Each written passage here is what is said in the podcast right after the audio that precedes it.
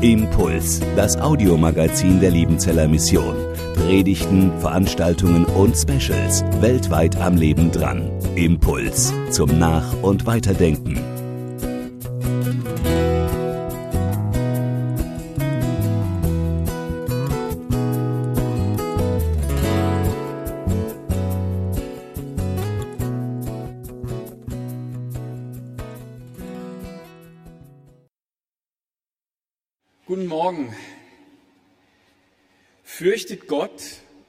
Und ehrt den König.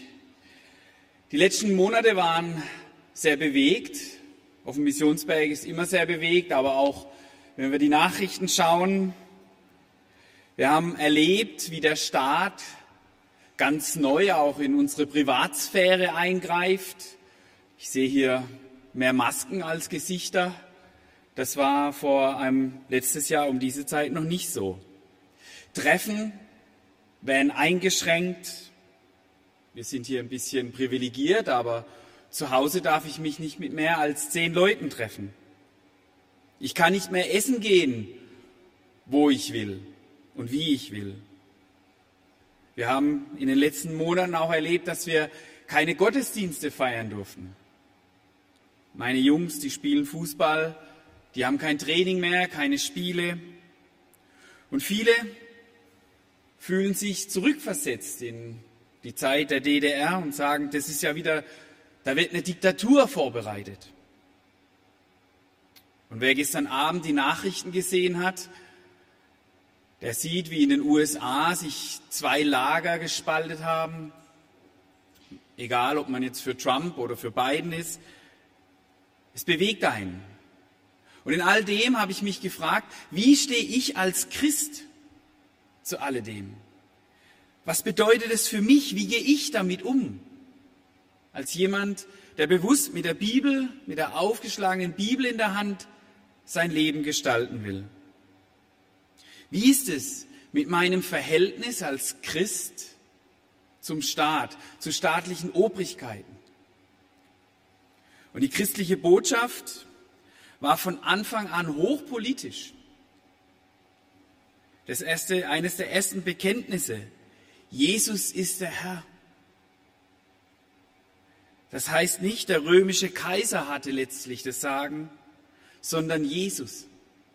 Jesus Christus. Und Christen wurden ausgegrenzt und gingen als Märtyrer in den Tod, weil sie nicht den Kaiser als Gott verehrt haben. Von Anfang an war die Botschaft der Christen auch eine politische Botschaft. Und das Volk Gottes hatte schon zu allen Zeiten auch immer wieder eine kritische Haltung zu staatlichen Obrigkeiten, zu weltlichen Herrschern. Das Buch Daniel erzählt uns diese Geschichte von den drei Freunden Daniels, die gesagt haben, wir gehen lieber in den brennenden Ofen, als dass wir uns vor dem Standbild Nebukadnezars verbeugen. Wir werden uns nicht dem Götzendienst hergeben. Lieber verbrennen wir. Angebetet wird nur der lebendige Gott. Wie gehen wir damit um, wenn der Staat uns Vorschriften macht? Und das macht er ja dauernd. Angefangen von der Geschwindigkeitsbegrenzung allein hierher, wenn ich von uns zu Hause herfahre, muss ich dreimal bremsen, um nicht geblitzt zu werden. Bis zur Corona-Verordnung und zu den Steuergeldern. Und alle, die lachen, selbst wenn man weiß, wo der Blitzer steht, kann es passieren. Und Petrus, er schreibt uns, und das ist der Predigtext für heute, er schreibt uns Christen eine Empfehlung, eine Parenese, eine Ermutigung, wie wir damit umzugehen haben, wie wir als Christen im Staat und zum Staat stehen. Und ich glaube, diese Vorbemerkung ist wichtig. Petrus war es in seinem Brief immer wieder wichtig, dass es um das missionarische Zeugnis der Christen geht. Es geht darum, wie Christen in diese Welt hineinwirken und wie Christen in dieser Welt wirken, wie die Außenwirkung der Christen ist.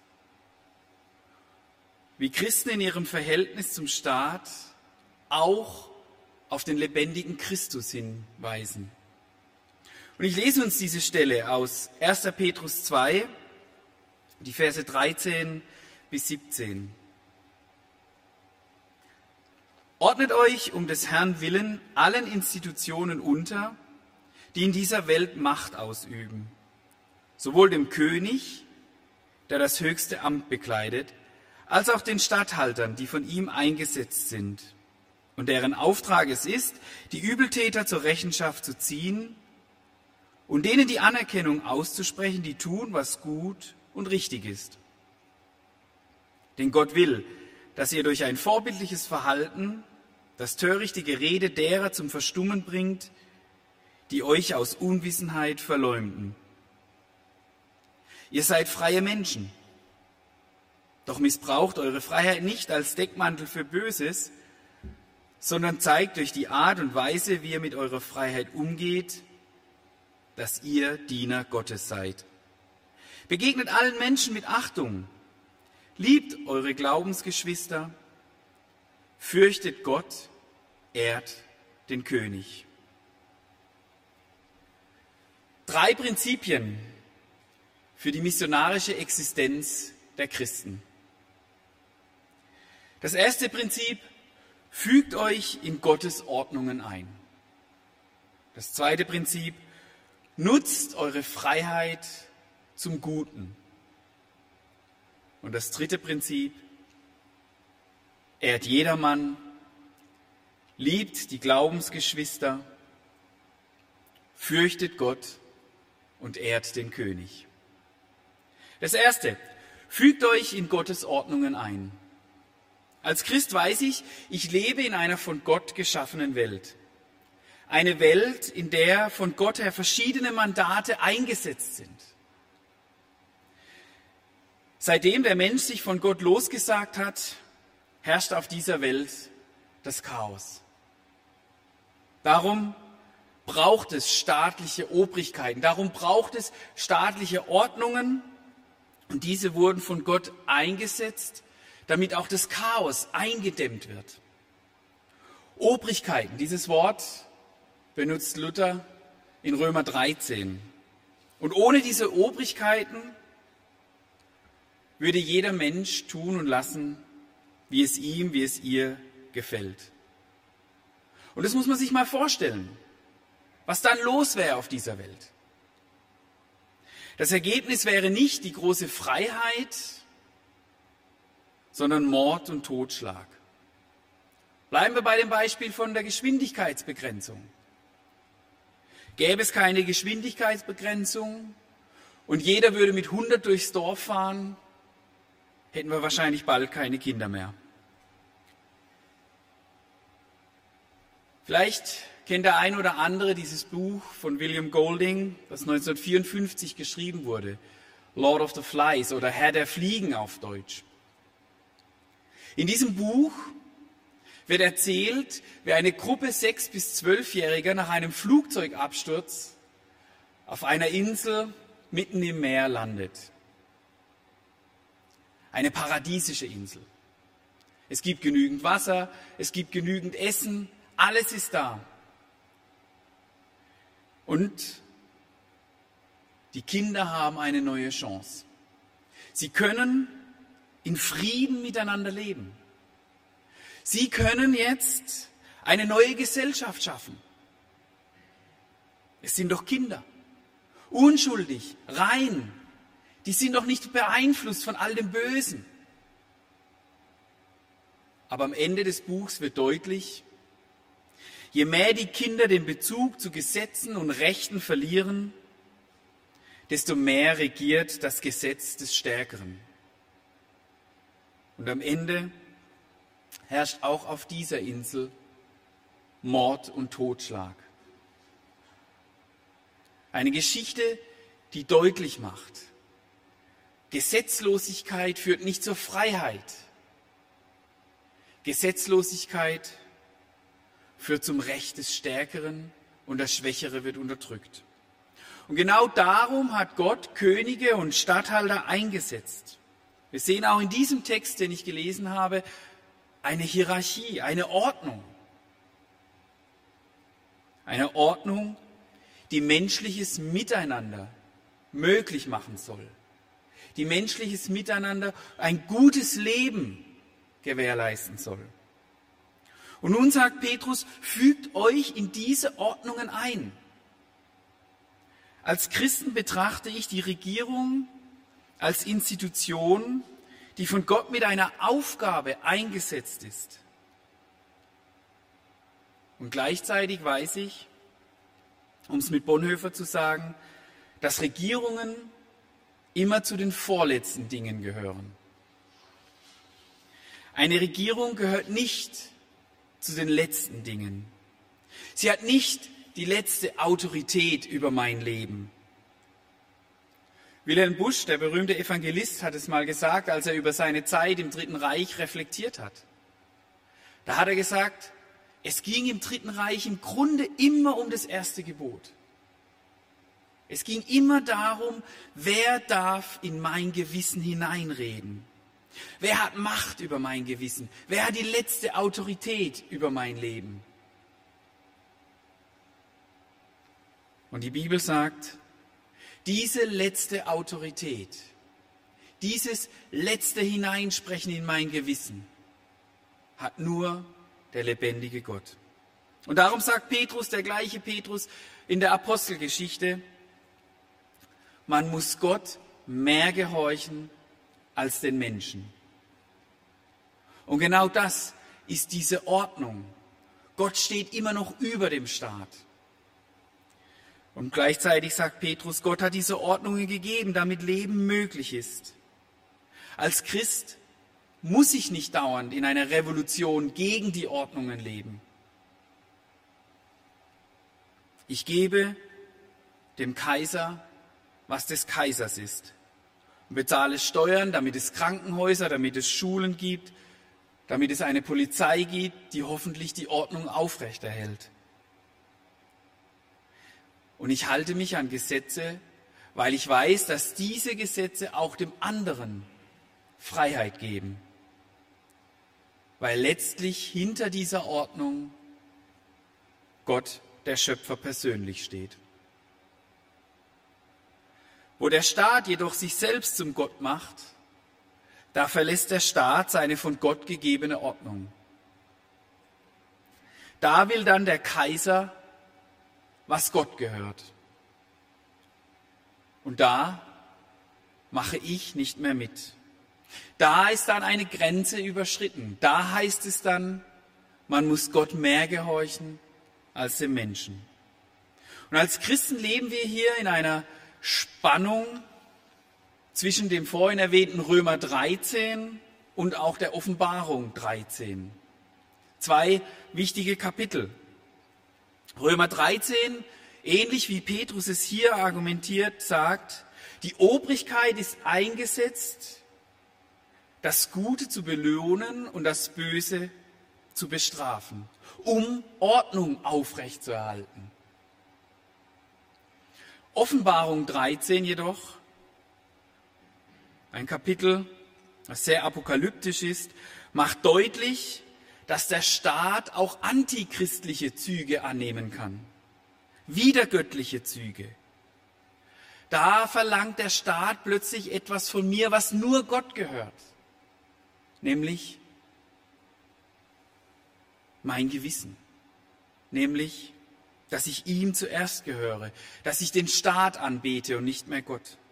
Und da macht die Gemeinde nicht mit. Da stellt sich die Gemeinde dagegen. Und in dieser Spannung zwischen Römer 13 und Offenbarung 13 leben wir unser Leben. Petrus macht uns deutlich, ihr seid frei. Ihr seid frei. Das Evangelium von Jesus Christus hat euch frei gemacht. Weil Jesus und nicht Menschen, nicht die staatliche Autorität das letzte Wort über unser Leben hat, ist mein Leben nun von Freiheit bestimmt.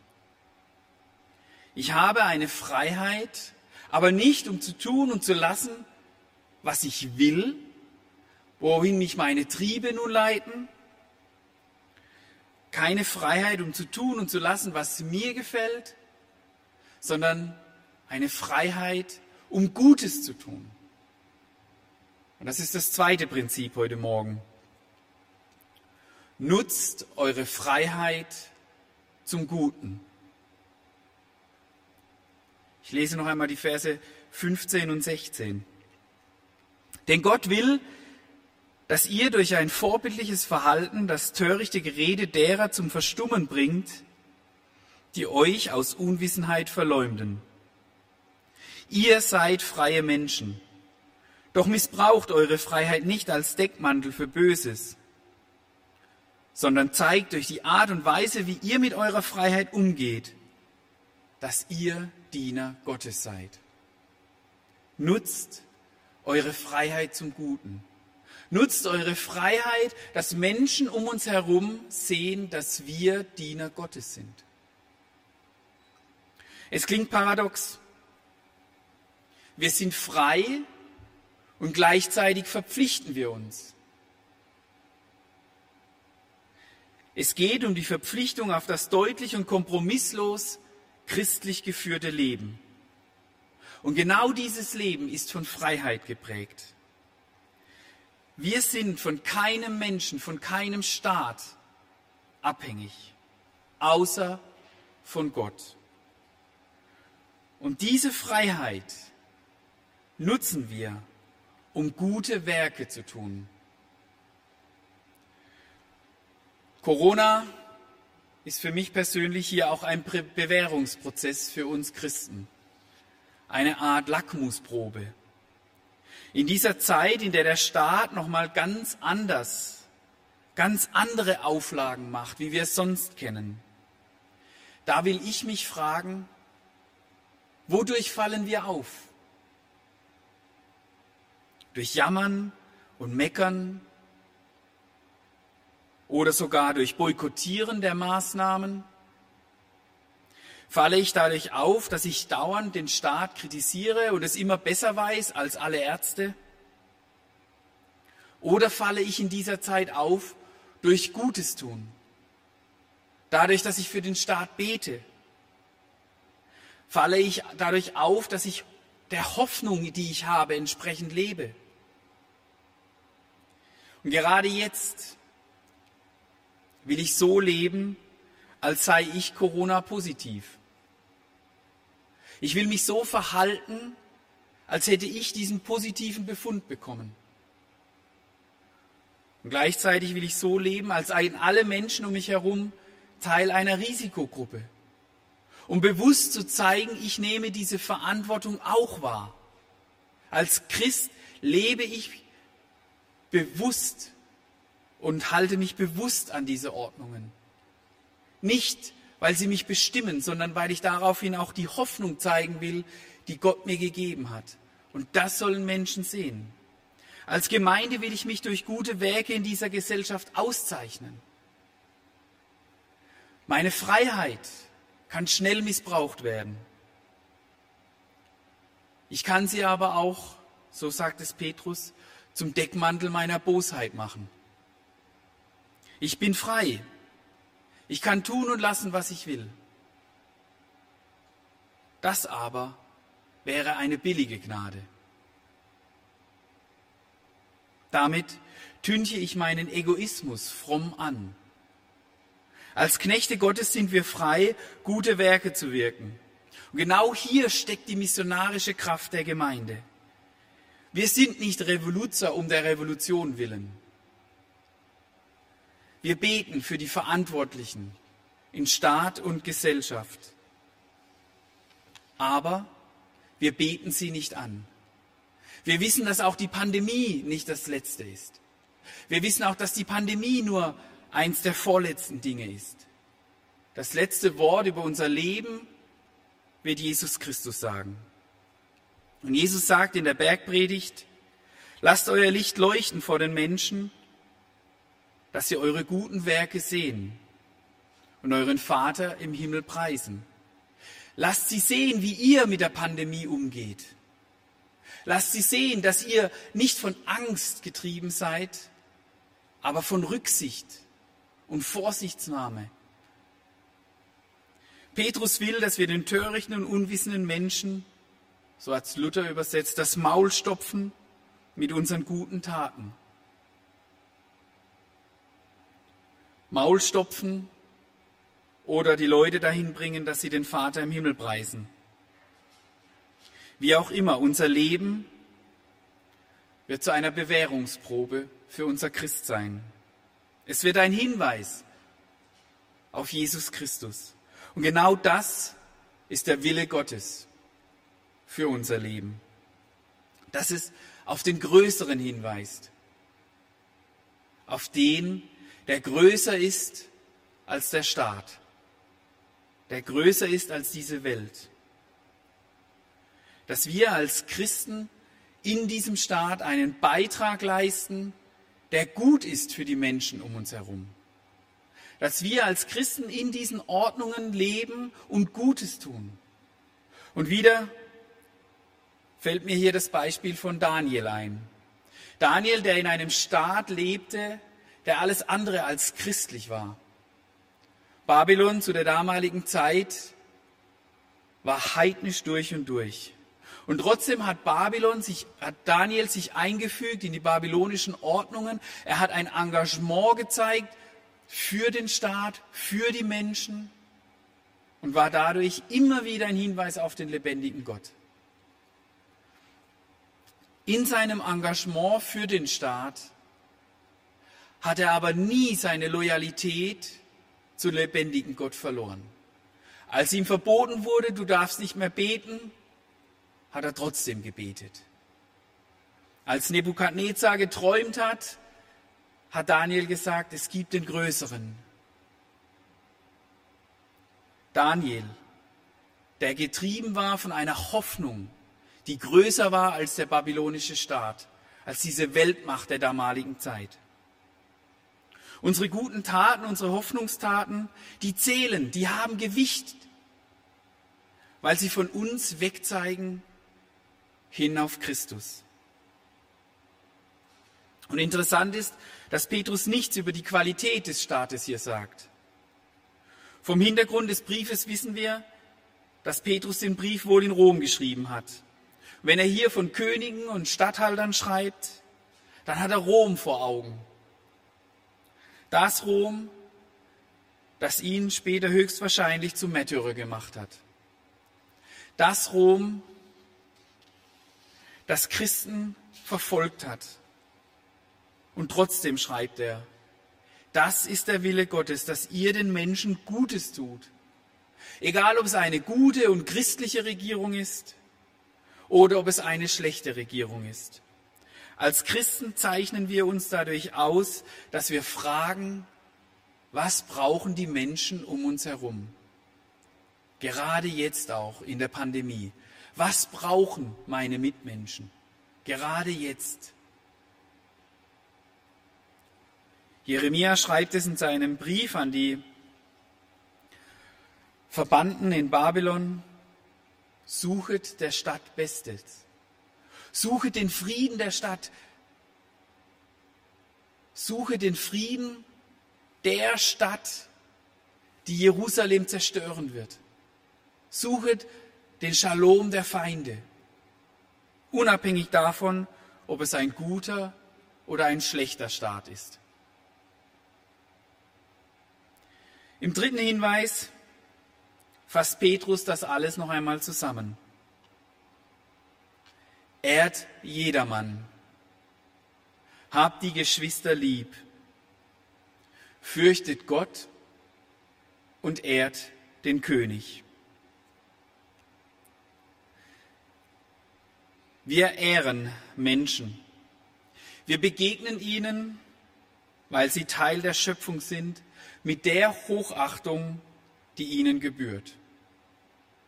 Jeder Mensch ist auf die Gemeinschaft mit Gott hin geschaffen. Darin steckt diese unantastbare Würde, die jeder Mensch besitzt und wovon auch unser Grundgesetz spricht. Menschen spüren, ob ich ihnen mit Respekt und Achtung begegne. Und so begegnen wir Christen jedem. Die Geschwister in der Gemeinde, so sagt Petrus, sollen wir nicht nur ehren. Hier kommt Liebe mit ins Spiel. Es geht eine Spur tiefer.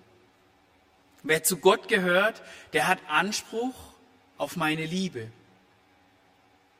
Und daran erkennt die Welt, dass hier eine Gemeinschaft ist, die tiefer geht. Eine Gemeinschaft,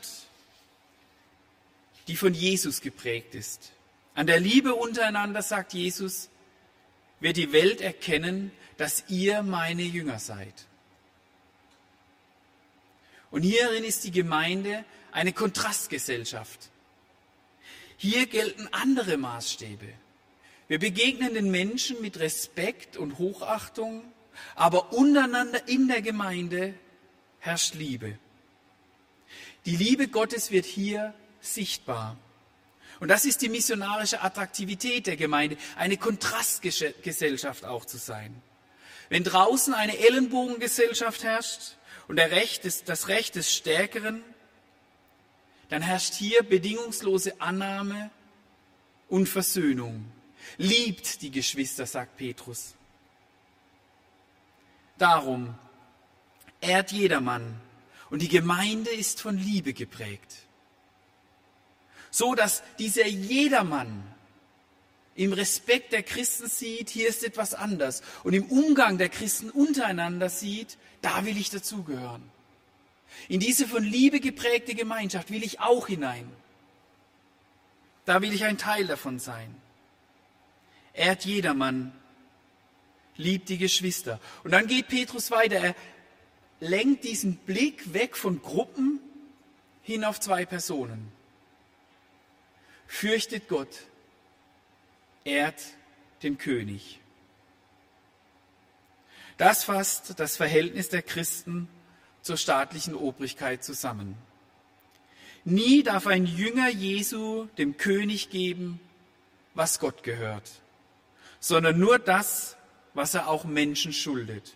Achtung und Anerkennung der von Gott gegebenen Position. Aber Furcht gehört nur Gott. Vor dem König, vor der Obrigkeit brauche ich mich nicht zu fürchten. Ehrfurcht gebe ich nur Gott. Aber der, der die Seelen in die Hölle werfen kann, vor dem ich eines Tages mein Leben rechtfertigen muss, der ist der Richter der Welt. Der wird das letzte Wort über mein Leben sagen. Vor dem muss ich mich fürchten, sagt die Bibel. Und aus dieser Gottesfurcht entspringt alles andere. Da entspringt dann das richtige und das gute Leben. Daraus kommt dann, wie ich dem anderen Menschen begegne, wie ich mich verhalte in dieser Gesellschaft, wo meine Grenzen sind und wo meine Freiheit. Wer Gott fürchtet, der kann den anderen in seiner Meinung stehen lassen. Wer Gott fürchtet, der schätzt das Leben der anderen egal welche Hautfarbe, politische Einstellung oder Geschlecht er oder sie haben. Wer Gott fürchtet, der respektiert den anderen, der als Ebenbild Gottes geschaffen ist. Und wer Gott fürchtet, hat auch keine Angst vor der staatlichen Obrigkeit, weil er oder sie weiß, sie sprechen nicht das letzte Wort über mein Leben. mich lang gefragt, ob man diesen Mann in Liebenzell zitieren darf. Es war Reichskanzler Otto von Bismarck. Der hält am 6. Februar 1888 eine Rede im Deutschen Reichstag zur Außenpolitik des Deutschen Reiches. Und darin betont er ausdrücklich seinen Willen zur Friedenssicherung. Und er sagt dieses geflügelte Wort zum Frieden in Europa und sagt dann, wir Deutschen fürchten Gott, aber sonst nichts in der Welt. Diesen Teil kennen vielleicht der ein oder andere. Was mir nicht bewusst war, war, dass dieser Satz noch weiterging. Da sagt Bismarck dann, und diese Gottesfurcht ist es schon, die uns den Frieden lieben und pflegen lässt. Die Gottesfurcht ist es, dass wir für Frieden arbeiten. Die Gottesfurcht ist es, dass wir uns für Menschen einsetzen. Wer Gott fürchtet, der sieht alles andere, die ganze Welt im richtigen Licht. Der schaut auch auf staatliche Obrigkeiten im richtigen Licht. Wir haben erlebt, wie in den letzten Wochen staatliche Obrigkeiten in unsere Privatsphäre eingreifen. Und ich gebe zu, das ist ein ambivalentes Gefühl. Man fühlt sich in der Freiheit begrenzt, beschränkt. Gleichzeitig bin ich dankbar für eine Regierung, die sich um unser Wohl kümmert, die mitdenkt, die versucht vorauszudenken. Für sie will ich beten und sie segnen. Gleichzeitig will ich so leben, dass die Menschen in meinem Umfeld und auch die Regierung weiß, dass nur Jesus Christus der Herr ist. Kaiser Nero, Karl der Große, Stalin, Hitler, Napoleon, egal wie all diese staatlichen Obrigkeiten hießen, sie waren nur Menschen, egal wie viel Macht sie zu ihrer Zeit hatten. Aber Sie haben nur die vorletzten Dinge in der Hand gehabt. Und darum schließe ich mit dem berühmten Satz von Gustav Heinemann, den er am Kirchentag 1954 gesagt hat, die Herren dieser Welt gehen, unser Herr kommt. Und bis dieser Herr kommt, wollen wir nicht müde werden, in Freiheit durch unser Leben und Reden auf ihn hinzuweisen zu seiner Ehre. Amen. Impuls ist eine Produktion der Liebenzeller Mission. Haben Sie Fragen? Würden Sie gerne mehr wissen? Ausführliche Informationen und Kontaktadressen finden Sie im Internet unter www.liebenzell.org. Die Liebenzeller Mission produziert ebenfalls das Fernsehmagazin Weltweit am Leben dran. Informationen zur Sendung und zum Empfang gibt es unter www.weltweit-magazin.de.